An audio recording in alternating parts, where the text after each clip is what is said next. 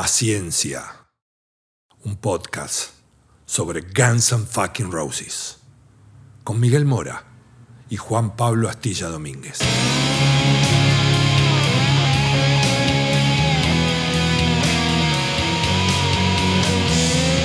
La banda más peligrosa del mundo.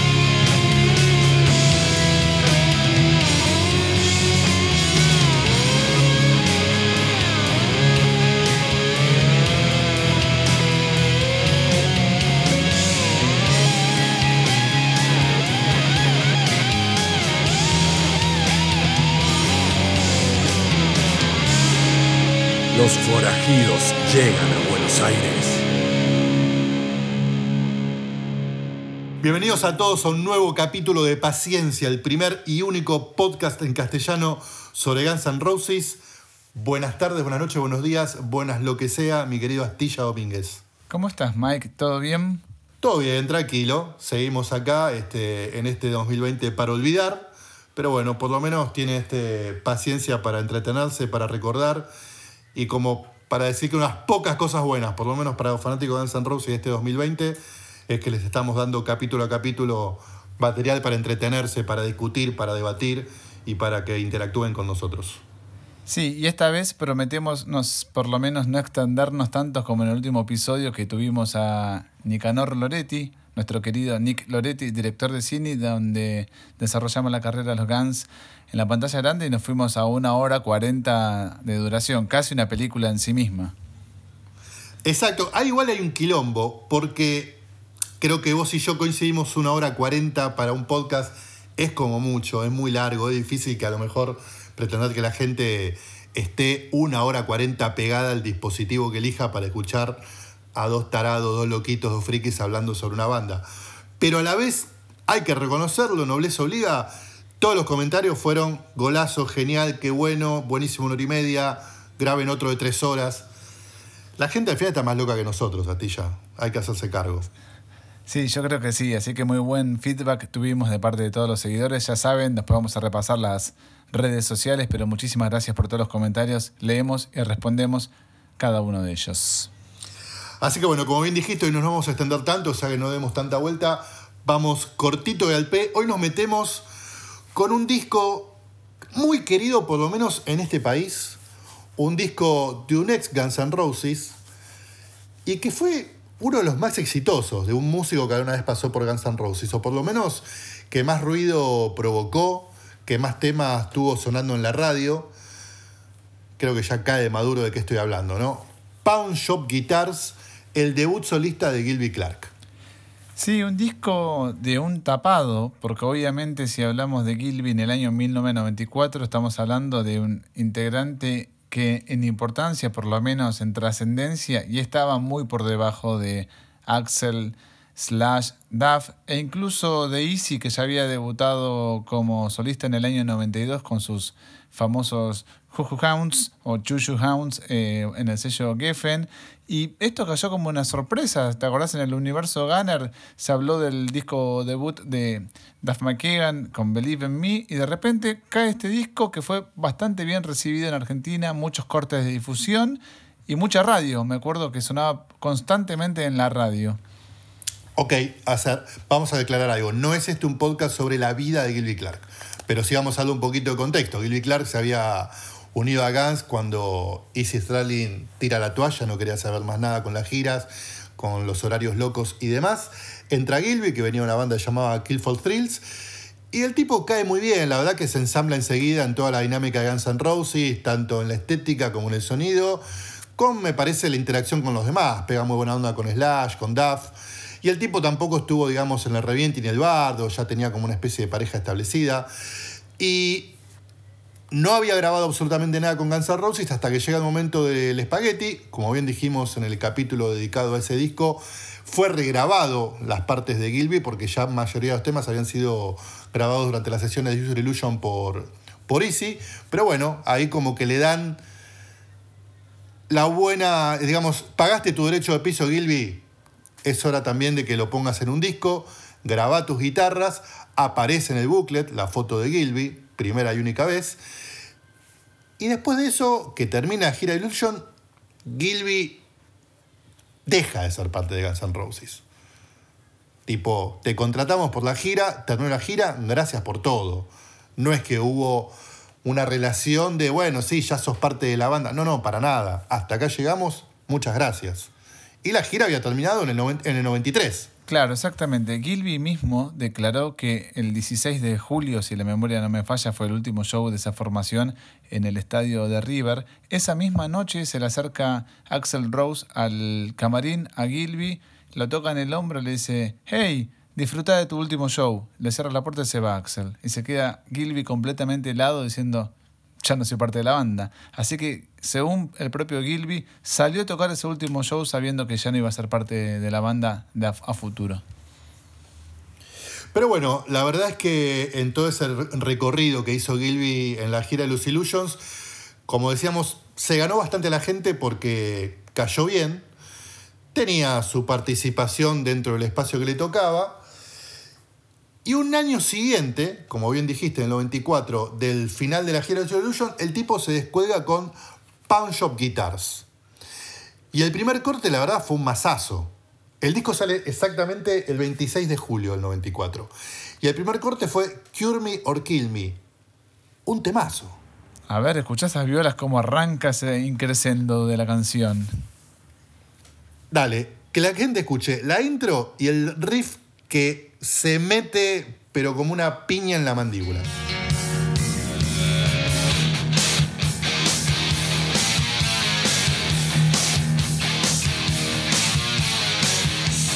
Un hitazo para mí, sobre todo en esa época, ¿no? Y a lo mejor puede sonar como una canción un poco vieja, este, que hay que sacarle el polvo. Pero en ese momento, este tema era actualidad pura, era el momento de ese tipo de guitarras, más allá de que ya había pegado este, una patada en el tablero de Grange, pero este tipo de canciones todavía tiene un montón de público. Y la verdad que este es un temazo. Es el prototipo de rock duro. ¿Viste cuando vos decís me gusta el rock pesado, el hard rock, el heavy metal o lo que fuera? Este es un tema de rock duro, un, tema que tiene un riff conciso, pegadísimo, lo podés tararear y no necesariamente espanta al público, sino todo lo contrario, lo atrae, ¿no? Tiene mucho groove, mucho sentimiento y me parece que es el primer acierto del disco, comenzar con, con un tema como este, que encima fue corte de difusión, por supuesto, y contó con su respectivo videoclip en una época donde el videoclip generalmente hacía el 50% restante. Sí, tal cual, para mí es de esas canciones de lo que yo llamo rock anzuelo, porque la escuchás y como bien dijiste, a lo mejor la gente que no está tan emparetada con el rock o no lo tiene como un estilo que consuma habitualmente, este tema se engancha. Como muchas canciones a lo mejor de ACDC. Es pegadizo, es ganchero, te hace mover la patita. Tiene como ese atractivo. Bueno, y ni que hablar del valor agregado de haber contado con Slash en guitarras. Este fue un disco que básicamente casi se grabó, no te diría en secreto, pero no sé si la prensa especializada, vos en ese momento eras parte de esa prensa especializada, pero me parece que muchos eh, habían como, no te digo menospreciado o ninguneado a Gilby, pero habían descartado que este material iba a ser tan resonante, ribombante. Y de repente comienza con esto y encima con el aporte de Slash es como decir, epa, parece que este pibe viene bien acompañado por sus propios compañeros, o ex compañeros al menos. Exacto, o sea, vamos a ir tema por tema. El primero arranca temazo y encima el solo de Slash. O sea, ven Slash, grabame el solo y el solo está buenísimo. Un gran solo de Slash. O sea que ese es el arranque. Segundo tema, Black. También compro, me gusta. Otro plan más tranqui, más bitlesco si querés, pero también con invitados gunners. Mate en batería y dice en teclados. Con lo cual habla muy bien de, las relaciones públicas de, de, Gilby ya en dos temas nomás. Ese tema tiene también una onda medio Black Crows, que es otro grupo que por aquel entonces estaba como medio este, rompiendo los rankings de Norteamérica, al menos sobre todo en Norteamérica. Es como un rock, no te diría sureño, pero tiene así como ese olfato ahí a, a una mezcla de los estilos que, básicamente conforman el estilo de, de, Gilby. Porque, a ver, Miguel, eh, en realidad si nosotros vemos los, los, shows que, que, Gilby daba como guitarrista de Guns N' Roses, uno poco podía apreciar lo que estaba haciendo a nivel talento por encima de lo que estaba tocando. Él lo único que tenía que hacer era replicar lo que hacía Easy Stradlin, dejar que se luzca Slash y todo el equipo, y tal vez algunos coros. Pero acá como que al contar ese, con ese protagonismo de tener su disco debut como solista, además cantando a un nivel bastante aceptable, me parece. Muy bien, cantaba muy bien Gilby, la verdad no era un cantante extraordinario, ni tenía un registro único, pero cumplía más que bien en el rol de, voz principal de su propio proyecto. Y además, eh, me parece que la sucesión de aciertos continúa con el tercer tema, que es ni más ni menos que Tijuana Jail. Sí, pero aparte, escuché esta intro porque aparte tiene un guiño latino alucinante. Escucha. Nos preguntaba una damita que si cuándo fue la fecha, una damita del auditorio, cuando ocurrió el último eclipse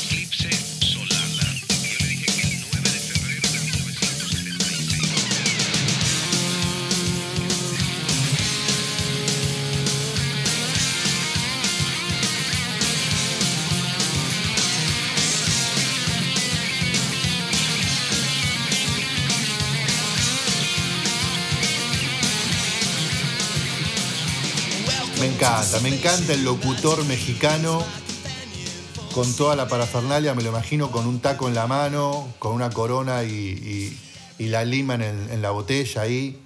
Me, imagino todo.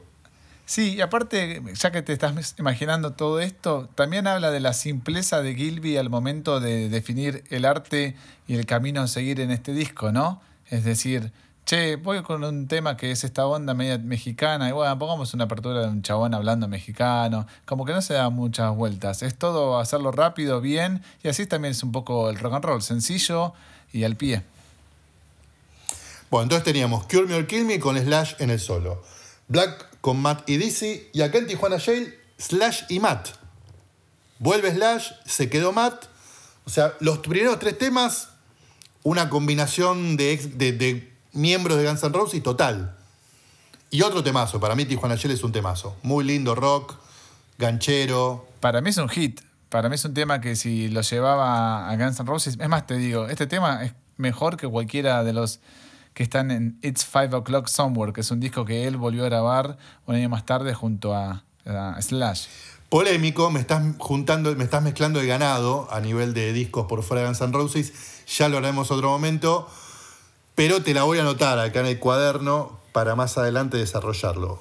Acordate, vos estás diciendo que Pound Shop Guitars es mucho mejor que It's Five O'Clock Somewhere. Queda, queda acá anotado, Astilla. ¿eh? Lo que estoy diciendo, y te lo. Mirá, te voy a redoblar la apuesta. Es el mejor disco que ha sacado algún integrante que alguna vez ha pasado por los Guns N' Roses. Mejor disco que ha sacado por fuera de los Guns N' Roses. Aguantá, boludo, aguantábamos por el tema 3. Aguantá, tirá mesa al final cuando lleguemos al tema 11, ¿ok? Aguantá. Me estoy sacando la camiseta. Vamos, aguanta los trapos por Gilby. Bueno, tema 4, Skins and Bones. Primer tema que no tiene ninguna otra participación de Guns N' Roses de, ex, de miembros de Guns N' Roses. Es cierto. Y para mí es otro tema. Me encanta Kings and Bones. Me encanta. Tienes así esa cadencia, el violincito, esa cosa media sureña. Me, contra, me recontra va Skin and Bones. Tiene un invitado hiper deluxe este tema. ¿Lo ubicás a Joe Almeida? ¿Sabes quién es? Lo tengo de nombre, pero ilustra a la gente y a mí un poquito también. Dale. Bueno, Joe Almeida no es otro que el guitarrista de los Dogs Damour es Joe Dog. En los eh, Dogs Damour, en la banda liderada por Tylas, una banda británica, y guitarrista líder era Joe Dog. Pero una vez separados los Dogs Damour, él dijo, no, voy a adoptar, creo que el, nombre, el apellido es portugués, se hizo llamar Joe Almeida y resulta que es muy amigo de Gilby y termina un tipo de los Dogs Damour, una banda que tanto a vos como a mí, Miguel, nos gusta muchísimo y recomendamos abiertamente para todos aquellos fans de Guns N' Roses termina tocando en, en Pawn Shop Guitars. O sea que Gilby es un macanudo, además de tener buen talento y buena, buena, buen tino compositivo. Siguen subiendo raudamente y a velocidad estratosfera las acciones de Gilby como relacionista público. ¿eh? Fíjate, en los primeros tres temas, Slash, Matt, Dizzy. En el cuarto, un ex Doctor Muy bien. Y también, también Roberta Freeman, que, de quien hablamos unos episodios atrás, la corista principal de, de los Guns N' Roses en la gira de los Illusion. Exacto, por eso te digo, relacionista público número uno, también se hizo amigo de las coristas como para que le dé una mano en el disco solista. Un campeón. Un maestro, posta, un maestro. Quinto tema, Johanna Chopper. Bien. Es el primer tema, ojo, el quinto tema donde baja levemente el nivel compositivo o por lo menos de, de gancho, pero no es un mal tema, para nada. No, no, es un tema, pues, a ver, eh, uno cuando repasa un disco generalmente tiene muchos picos eh, que, que destacar, muchos picos compositivos y hay veces que los discos tienen tal vez una o dos canciones buenas y el resto son rellenos. Esta no, no aplica como relleno, aplica como una canción dentro de un disco donde las primeras cuatro te pasaron por arriba. Dame un poco de respiro, acá está bien, bien balanceado. Perfecto, vamos al tema 6. Let's Get Lost. Acá vuelve a llamar y pedir los servicios de, de uno de sus ex compañeros de banda y vuelve Dizzy en teclados para un tema, para mí también, no sé por qué siempre me pasó, lo relaciono con la onda Beatle. Sí, digamos que esas son las influencias más elementales de, de Gilby, que es un poco la continuación, si se quiere, de, Easy, que Easy era un fanático de los, de los Rolling Stones por un lado y Haneo Rocks por el otro. Bueno, eh, Gilby es muy fanático de los Rolling Stones y de los Beatles por el otro. Tiene esa influencia también media psicodélica, si se quiere, o beat de los Beatles. Y una vez más, Joe Dog en guitarra haciendo los solos. Ese es otro aspecto que tal vez eh, muy sabiamente supo delegar eh, Gilby en este disco. Digo, él se caracteriza por ser un guitarrista rítmico y acá dejó que otra gente se encargara de los solos. Así que vuelve a aparecer Joe Dog en los solos de guitarras. Exacto. Séptimo tema, el que le da el título al disco. Pawn Shop Guitars, Matt otra vez en la batería. Matt, que ahora que recuerdo, en su disco, en su biografía prohibida, oculta, polémica, este, censurada, no habla casi nada de lo que fue la grabación de este disco. O sea, lo pasa por alto. Casi nada, no. No habla nada, creo, directamente. Es como que no existió. Sí, muy injustamente, ¿no? Porque creo que, que bueno, podría haber mencionado, es la parte que más por ahí este, podría haber aportado, porque ya estaba como consolidado dentro del universo Gunner. Pero bueno, ya hablamos demasiado también de, de Matt. Pero lo cierto es que... No, y lo que decía es que ya que hablamos de bateristas, el otro músico que se puso atrás de los parches fue nada más ni nada menos que Rob Afuso, ex integrante y ex baterista original de Skid Row. Seguimos metiéndole fichas a Gilby como amigo de medio mundo. Sí, el tipo que levanta el teléfono y todos le dicen que sí, ¿no? Es desinteresadamente tal vez. No lo veo a Rob Afuso preguntando, che, ¿cuánto me vas a tirar por tocar un tema de tu disco? No, por eso, un campeón. ¿Tema siguiente? Bueno, casi es uno de los puntos claves del disco. Bomba, bomba total. Primer cover en Pound Shop Guitars, cover de los Rolling Stones, un tema bastante clásico de Jagers y Richards, Dead Flowers. Pero con el valor agregado que nada más ni nada menos el señor Axel Rose se suma para meter coros en los estribillos. Y coros a los Axel, a los Axel Rose, o sea, se notan de acá Luján. No es que, ah, sí grabó, pero la verdad que tenés que hacer un esfuerzo para escucharlo. No, no. Se recontranota la voz de Axel en los coros de la canción.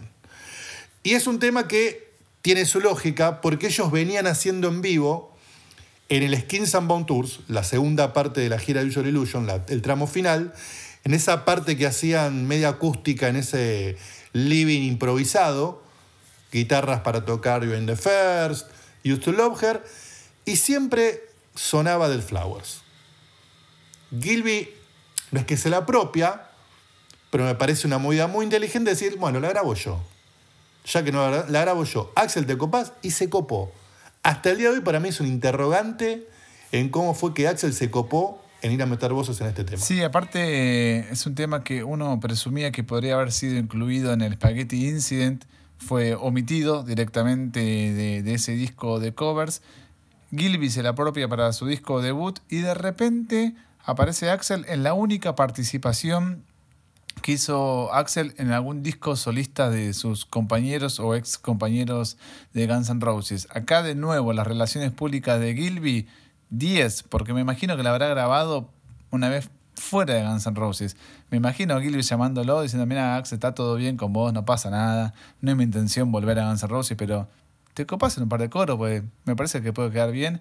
Y el tipo, me imagino yo que habrá ido desinteresadamente, pero muy hábilmente en la cuestión de producción, en la mezcla lo meten, como decís vos, bien nítidamente Axel haciendo un buen matiz con la voz de, de Gilby. Por supuesto tiene mayor caudal vocal Axel que, que Gilby.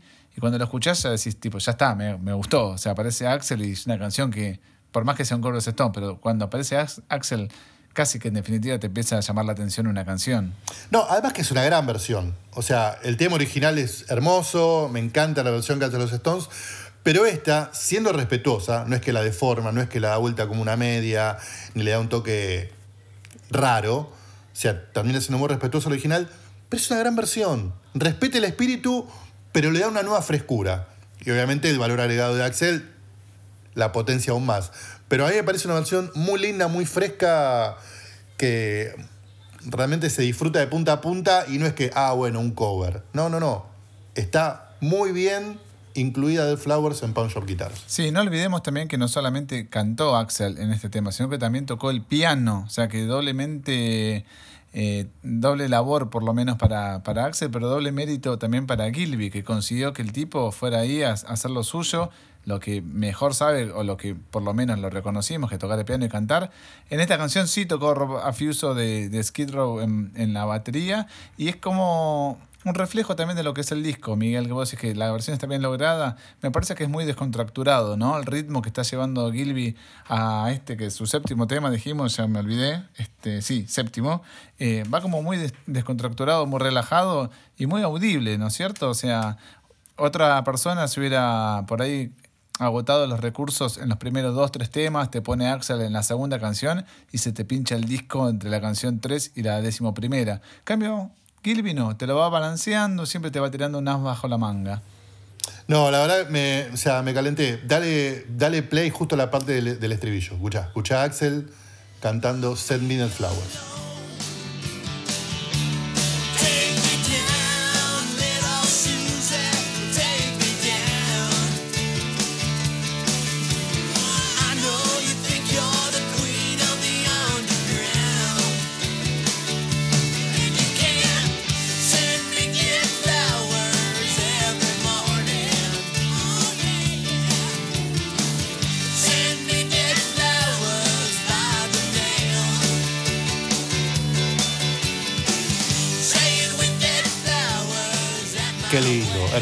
Me encanta, me encanta.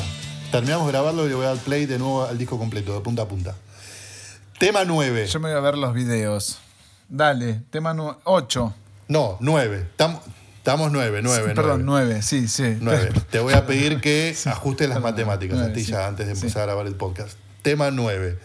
Doblete de covers. Mete otro cover más, en este caso J Guitar Doors, cover de The Clash que me gusta porque no es, un, no es un hit, no es de los temas más conocidos de Clash, pero es un lindo tema de la banda punk inglesa. Un tema bastante raro, ¿no? De, Clash, me parece que, habla bien de su oído, este, su oído punk. Mira, este tema también hasta tiene algunos roces, vínculos, si querés, con el Spaghetti Incident. Y acá sí tenemos unos invitados bastante, bastante como resonantes. Tenemos a Duff en el bajo, y a Fran Black como invitado también en guitarra, para el que no lo ubica, el alma, el líder de los Pixies, una banda muy, pero muy influyente en la escena indie de Estados Unidos, nunca mega exitosa, nunca mega popular, pero recontra respetada y como decía, que influenció en muchísimos aspectos durante toda la, la década de 80, 90, ¿no?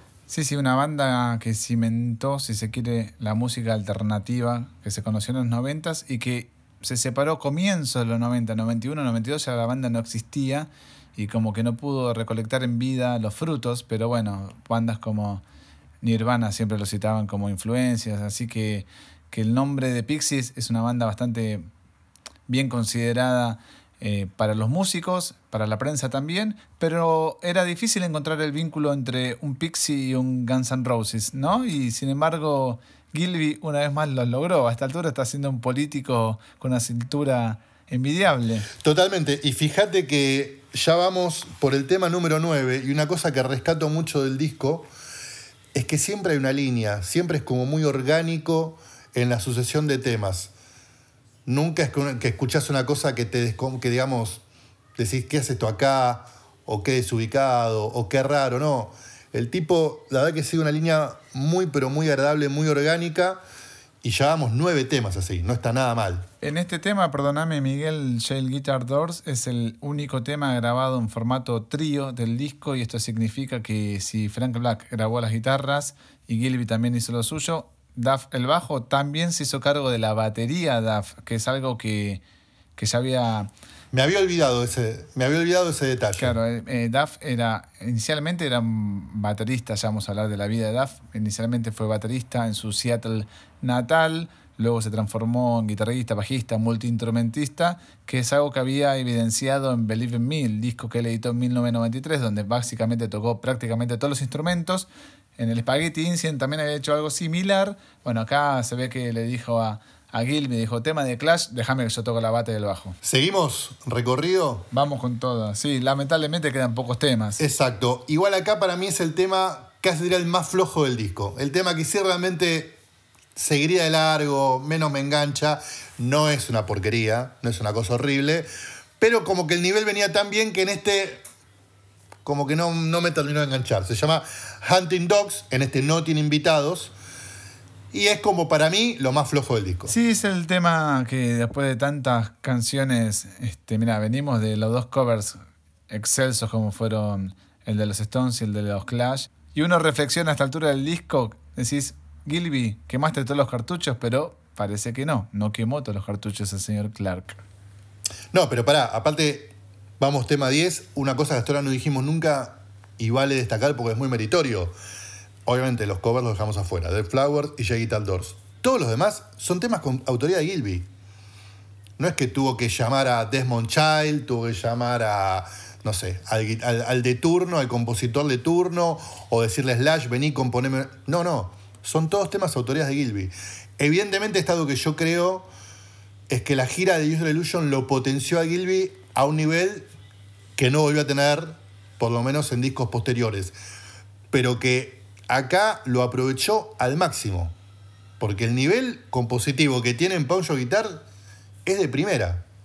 Y también se me hace que, el tipo, como bien mencionaste vos al comienzo de este episodio, un tipo que entró en reemplazo de una de las figuras o un miembro fundador de Guns N' Roses, que básicamente Gilby se mantuvo en segunda plana de exposición, era un tipo que viajó a, a todos lados donde iba, iba con, su pareja, con su actual esposa, un tipo que no se mostraba reventado o que se estaba dando en la pera todos los días. Para mí el tipo reflexionó dijo, voy a aprovechar estos dos años que me tocan estar en la banda número uno del mundo y voy a saber qué, voy a ver qué rédito le puedo sacar a esto.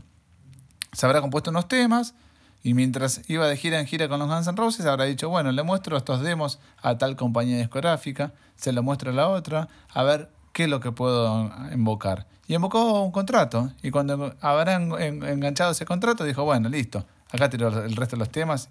Y para mí, casi que quemó cartuchos porque acá eh, tuvo que pasar mucho tiempo hasta un próximo disco de, de Gilby. Bueno, pero todavía no, no, no terminamos de hablar de este disco. Exacto, vamos al cierre, por lo menos oficial, del disco, que es el tema número 11, Shut Up, con Dizzy en teclados. Y para mí es un gran cierre. Me encanta Yara, me parece que resume bien todo el espíritu de Punch of Guitars. Un tema bastante arriba también, con un estribillo bastante ganchero y, muy digno para ponerle punto final, por lo menos a la edición estándar de Punch of Guitars. ¿Me crees si te digo que es mi tema favorito del disco? Te creo, te creo y te banco además, porque me parece que lo amerita. Es un temazo, eh, generalmente los discos en los 90 por lo menos a veces cerraban de cualquier modo, eh, con lo que tenían a mano, como que ya habían este, tirado las mejores municiones los grupos, habían mostrado sus hits y cerraban el disco del modo en que podían. Y acá me parece que, que Gilby lo pensó como quiero cerrar acá con un tema sutil, más este, introspectivo si se quiere, pero al mismo tiempo melodioso, dulce y efectivo. También tiene, tiene pasta de hit, pero bueno, no a la altura de los anteriores porque por supuesto no fue corte de difusión, pero es una linda canción que, que te deja con ganas de más. Me parece que también eso está bueno de algunos discos, que cierren así, que vos digas, puta, ya se terminó el disco. Me conmoviste, Astilla. Yo creo que amerita un poquito el estribillo de Shut Up. Dale, por favor, gracias.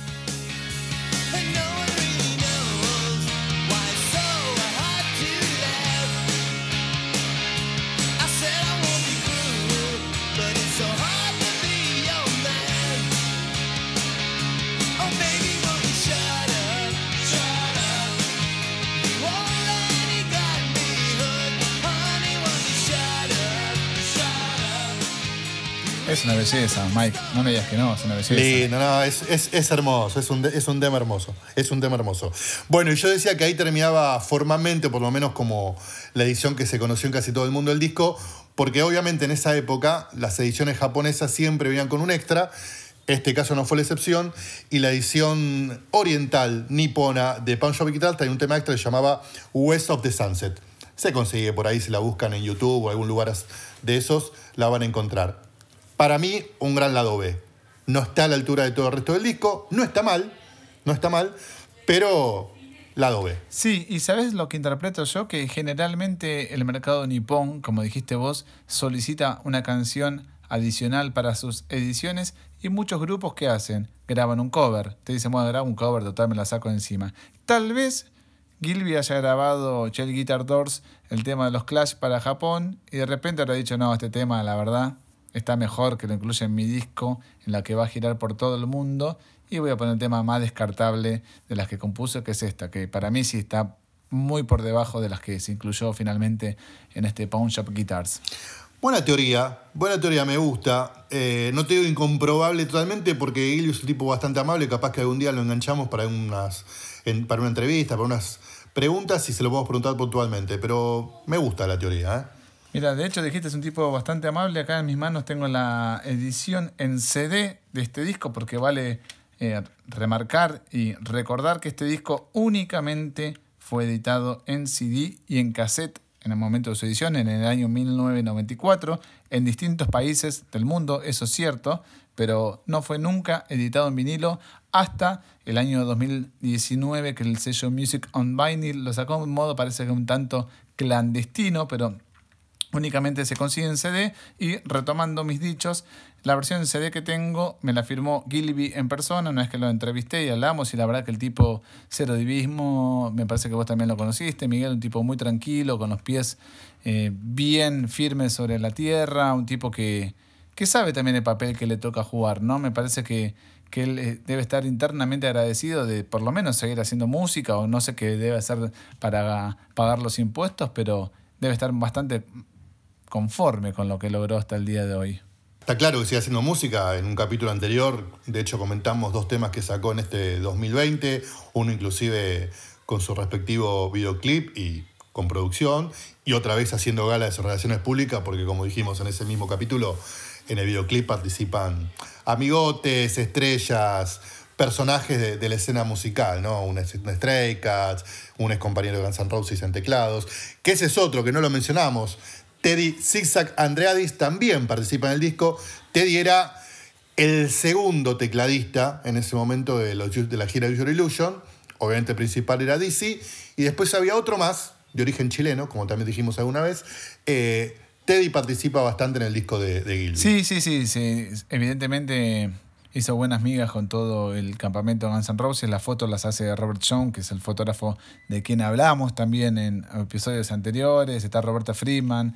eh, y en los años sucesivos se lo ha visto a Gilby tocar con los Guns N' Roses, con los ex integrantes al menos. E incluso ese año, luego, meses más tarde, formaría parte de, de Slash Snake Pit. Sí, que será parte de otro episodio, pero es más, me parece que lo de Gilby es tan hábil, es tan, digamos, honesto, o, la palabra que quieras poner a la hora de armar lazos, que si le hubiera puesto un poco de huevo, yo creo hasta Izzy Stradlin participaba en el disco, ¿eh? Sí, la verdad que ahora que lo pienso, me parece que sí. Eh, de hecho, hay varias fotos de ellos dos juntos.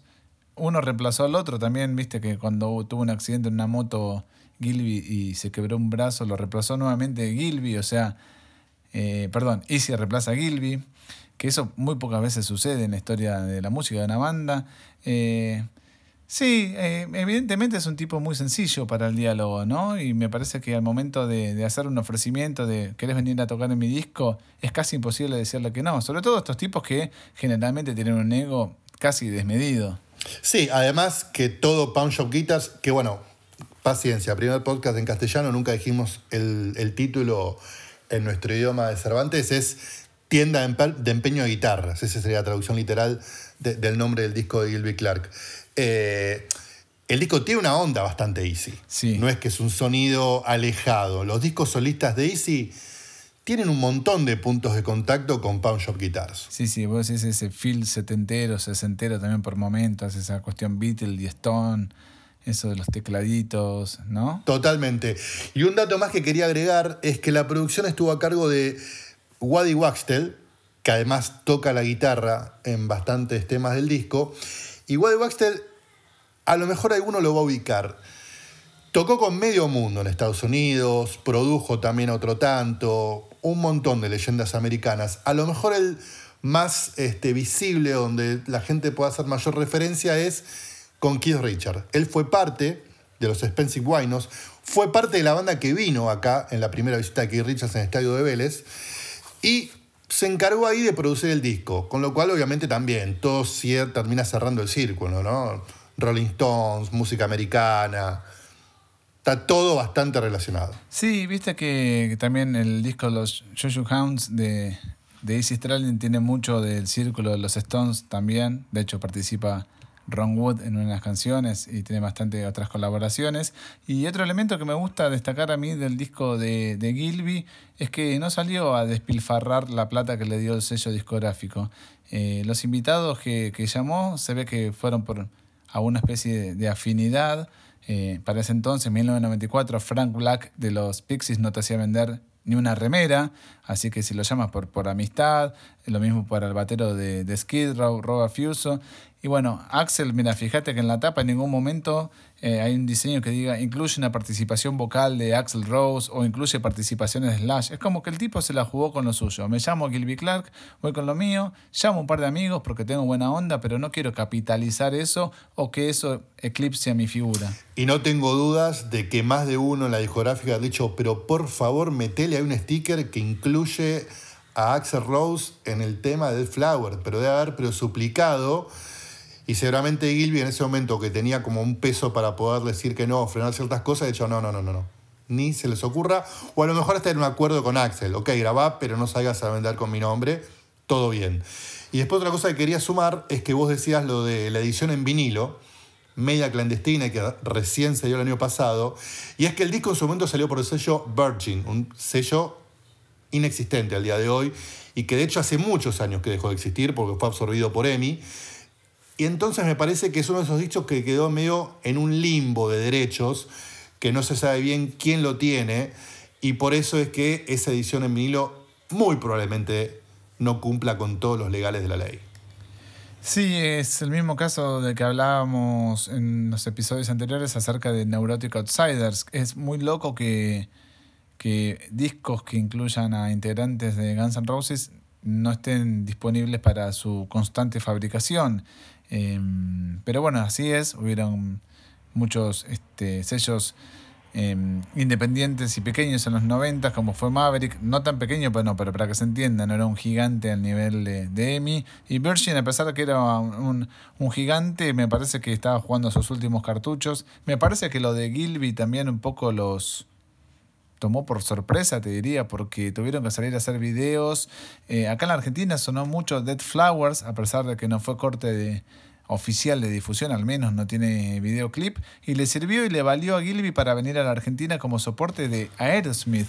A eso iba, para cerrar un poco el cuentito y el recorrido de Pound Shop Guitars. El disco salió en julio y ya en noviembre de ese año, Gilby pudo venir como soporte, bien decís, de Aerosmith para tocar en Vélez, soporte, pero bueno, tocó con Vélez repleto. Me acuerdo que antes hubo una presentación para prensa hecha por el sello discográfico en el viejo Roxy de Avenida Rivadavia, donde yo fui. Me traiciona un poco la memoria si tocó un par de temas acústicos o no. Tengo dudas. Seguramente algún fanático ganar que nos escucha este, tenga el dato y, y- y me- y nos ayude. Pero seguro una presentación de prensa ahí a la que asistí. Eh, me acuerdo que me acreditó María Nolte junto con Débora Filk, dos de las prensas más importantes y más grosas y más queribles de este país. Les mandamos un beso gigante a las dos. Eh, me acuerdo que ellas me acreditaron y ahí estuvo Gilby haciendo la presentación eh, obviamente organizada por el sello discográfico, de Pound Shop Guitars. Que bastante al toque, casi de primer mundo, ¿no? Imagínate, el disco salió en julio y en noviembre lo tenés al tipo presentando acá en Argentina ese disco porque aterrizaba como soporte de Aerosmith. Y después vino infinidad de veces más. Sí, sí, es un amigo de Argentina, es un amigo de la casa, es un tipo que siempre viene en el formato en que sea, viene con su banda, viene con algún antiguo miembro de Guns N' Roses como fue Steven Adler, te trae Tracy Guns, no le importa, el tipo lo que le gusta es tocar, me parece que es espontáneo, es honesto. Años más tarde, eh, en un show en Los Ángeles, eh, Gilby Clark estaba tocando para muy pocas personas y súbitamente eh, se hizo cargo del micrófono Axel Rose para interpretar una versión de Dead Flowers. Estoy hablando del año 2000, esos años perdidos de Axel que ya vamos a retomar, pero cual le dedicamos un episodio también a esos primeros años que terminaron en Chinese Democracy. Eh, como que el buen vínculo entre los eh, entre el círculo Gunner se extendió y de hecho terminó tocando también con, con los Guns en el Rock and Roll Hall of Fame, a pesar de que no fue inducido eh, en la ceremonia. Claro, no fue como músico, digamos, este, que, que recibió los galardones. Pero bueno, esto que decís está claro. En unas poquísimas apariciones que hizo Axel en esos años, fue esa, en un bar de Los Ángeles, porque estaba tocando Gilby, subió a cantar. De hecho, las fotos que, que hay dando vueltas son unas fotos súper robadas, eh, muy mal encuadradas, con este, poco foco. Pero bueno, era un documento porque era ver a Axel nuevamente después de años y años. Y un dato más que quería este, aportar también para ir terminando el cuentito de Punch Up Guitars, es que el disco tuvo tanto peso y esas canciones fueron tan reconocibles y que pegaron tanto en la gente, que un año más tarde, en el 95, viene Slash Snapeit, que también será materia de un futuro episodio, a presentar su primer disco solista. Gilby es parte de esa banda, y en el show, por lo menos que hacen acá en el Estadio Obras, dos noches, meten dos temas de Punch Up Guitars. Ok, los dos hitazos, los que toca Slash, pero hay un, hay un significado ahí, ¿no? Slash presenta a su banda y le da espacio en su set para que Gilby meta los dos temas más importantes de su disco, Cure Me or Kill Me y Tijuana Jail. Sí, eh, además este, dos temas que compiten no solo con los temas de Slash, sino con los de Guns N' Roses. Es decir, che, mira, Gilby, vas a tener dos temas que son, tal vez en su momento, fueron como de los momentos más álgidos de la noche. Un poco me estás dando a la derecha, Miguel. Es el disco más redondo, si se quiere, de un ex integrante de los Guns. Me cuesta decir que sí, pero para, digamos, este, acercar posiciones te diría que seguro está en el top 3. Seguro entre todos los discos del universo Guns N' Roses a nivel satelital, o sea, no con el sello Guns N' Roses, Slash, Duff, Steven Adler, el que se te ocurra, Easy Stralin, que también sacó una tonelada de discos, seguro Pancho Guitar está en el top 3. Por lo menos para mí. Bueno, bien, sí. Y para aquel entonces, eh, como te había dicho, únicamente habían sacado discos Gilby, eh, Duff y también Easy, que fue el primer integrante de Guns N' Roses. Me parece que no lo pondría en el, en el mismo tándem que, que Neurotic Outsiders, porque ya es una banda, eso es como lo tomo como otra cosa, no tomo como un proyecto eh, por fuera. No, no, claro. La verdad que es un disco demoledor que si lo pones de principio a fin no aburre, no hay canciones largas, es como que pierde esa parte mm, de, si querés, relativa o vinculada a la epopeya que tenían las canciones en, en los Guns N' Roses de aquel entonces, no hay canciones que duren más de cinco minutos y ahí arañando, porque es- me parece que Tijuana Jail es la canción más larga porque tiene la, la locución de, de mexicana, pero los temas duran 3-4 minutos. Es un disco de rock simple, directo, sin muchas pretensiones, sin mucha producción, sin muchos millones detrás, pero en definitiva lo que demuestra es el talento y la habilidad de un integrante que, si bien pasó muy poco tiempo por Guns N' Roses, tan solo dos años y en una gira en vivo no compuso nada, caló hondo en los fans, ¿no? Porque estuvo en la época que nos marcó todos a fuego. Sí, donde Axel Rose, donde, perdón, donde Guns N' bueno, casi lo mismo, plantó bandera en todo el mundo para dejarla ahí para siempre.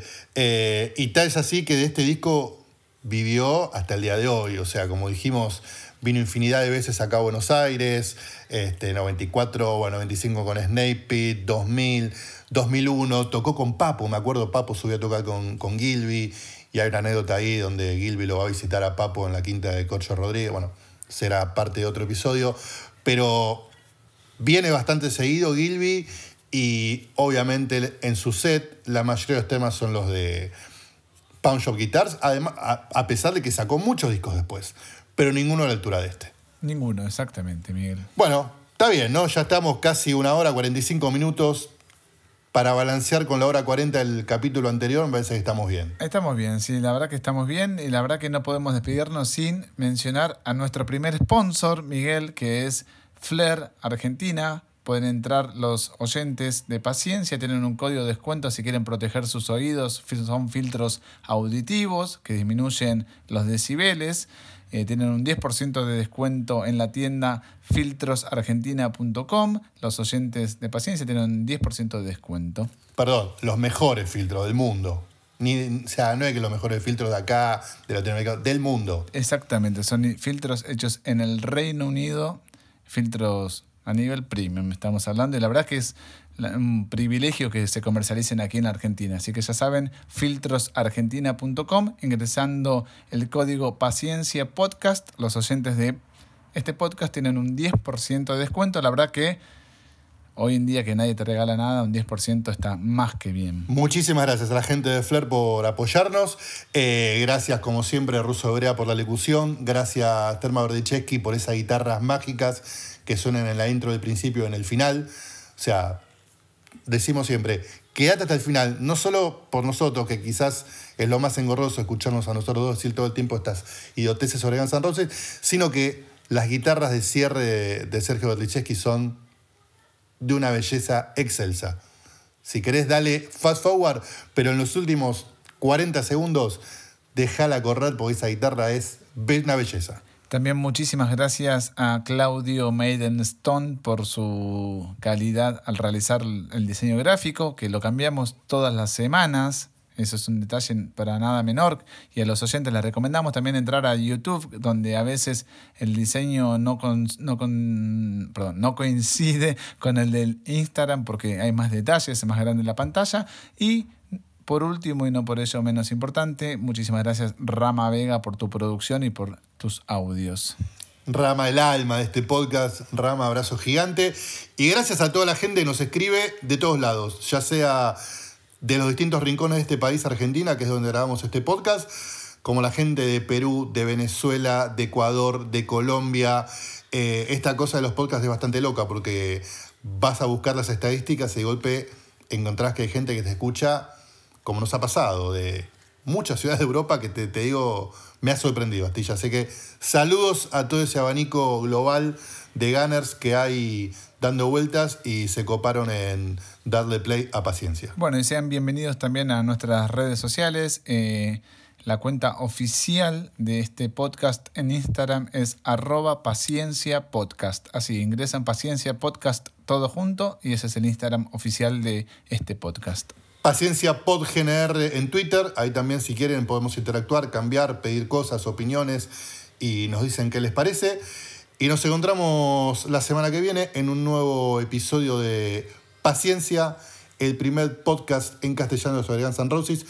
Gracias, Astilla. Nos escuchamos en siete días. Bueno, muchísimas gracias Mike y gracias a los oyentes por estar del otro lado. Nos escuchamos de aquí, como ya saben, todos los jueves a través de Spotify, YouTube y Apple Podcast.